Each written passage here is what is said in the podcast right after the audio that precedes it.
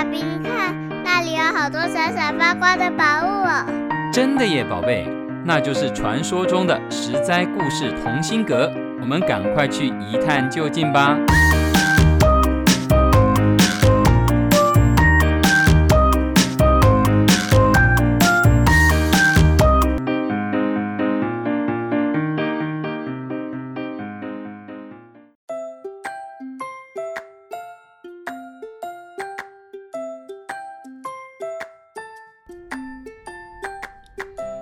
各位亲爱的大朋友、小朋友，你们好！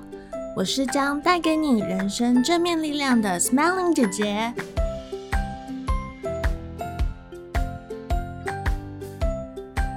居住在台湾的小朋友，一定有看过山，也应该有爬山的经验吧？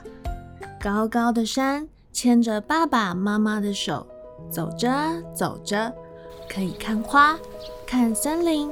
看瀑布，可以欣赏各种植物，还有蝴蝶飞呀飞，小鸟叫啊叫。好久好久以前，有个九十多岁、白头发、白胡子、满口牙齿都已经掉光光的老爷爷，叫愚公。他住的村子前面就有两座好高好高的大山，一座叫做太行山，一座叫王屋山。虽然每天有天然的山景可以看，但偏偏面向村子的这一面日照少，树木植物长得都不好。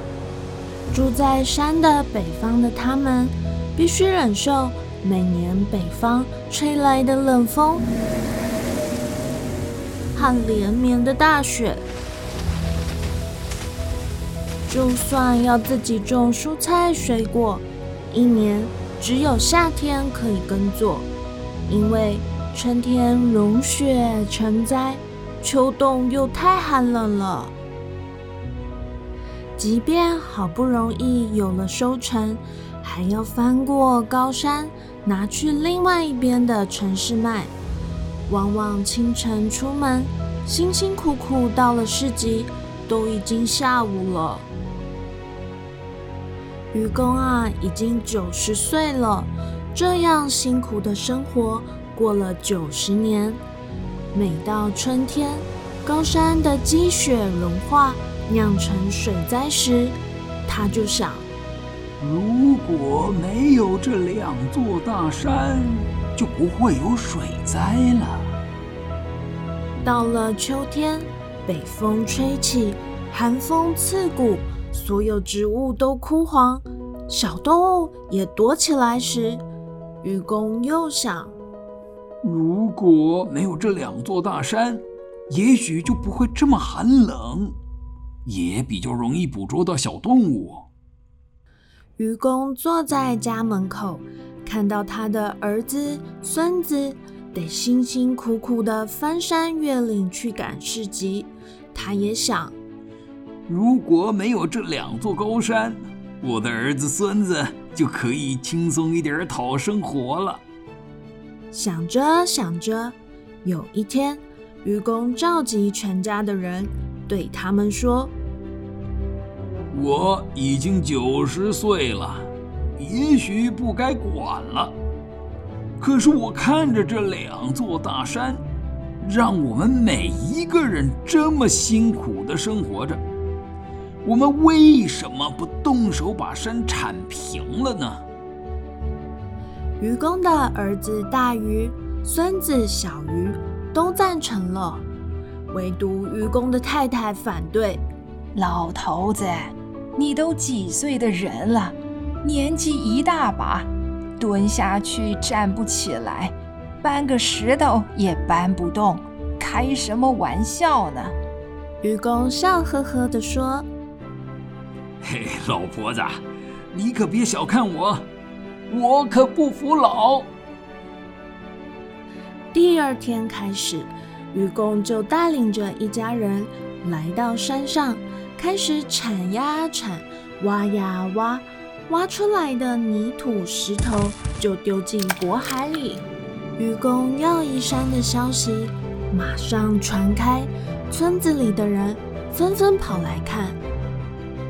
其中，村里有位长者叫智叟，意思是有智慧的老人，他也来了。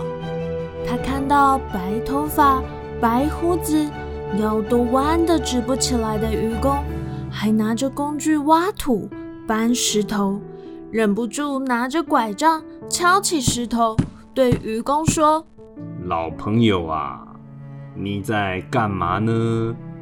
愚公头也不抬地说：“哎，我正在挖土啊，我打算把这两座山给铲平。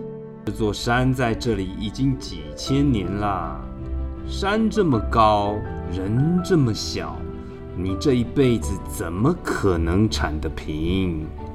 你别异想天开了，跟我回去吧。”愚公不服气地说。我知道我这辈子铲不平这座山，但是我还有儿子，还有孙子啊，孙子还会再有一辈又一辈的孙子，山是不会变高的，我们一家的人却会越来越多。只要我们不停下来，总有一天一定能铲平这两座山，给村子里。每个人好日子过。智叟听到愚公的雄心壮志，暗自感到惭愧，一语不发的默默拄着拐杖回家了。一天又一天的过去，转眼间从春天到了秋天，愚公一家还是继续挖土、搬石头。有一天晚上。太行山对王屋山说：“你的头顶越来越光秃秃了。”王屋山说：“你不也一样？我们每天都头痛的要命，天一亮就在我们头上敲敲打打，日子怎么过啊？这样下去，总有一天我们俩都会从高山变成小山，小山变成平地，该怎么办才好？”不然，趁着今晚有月亮，冬天也还没到，我们赶快逃。逃哪里去呢？你往西，我往东，分开逃命好了。说着，太行山和王屋山这两座已经在一起几千年的高山，决定就此分别，一个拼命往东跑，一个往西边去。天一亮。愚公起床，打开家门，门前的两座山已经不见踪影了。整村子的人兴高采烈，从此以后不用再害怕春天融雪的雪灾，也不用再翻山越岭的进城了。小朋友，愚公移山看似很难，但是有志者事竟成。只要坚持到底，山川万物都会来帮忙你的哦。我是 Smiling 姐姐，实在故事同心阁，我们下次再会喽。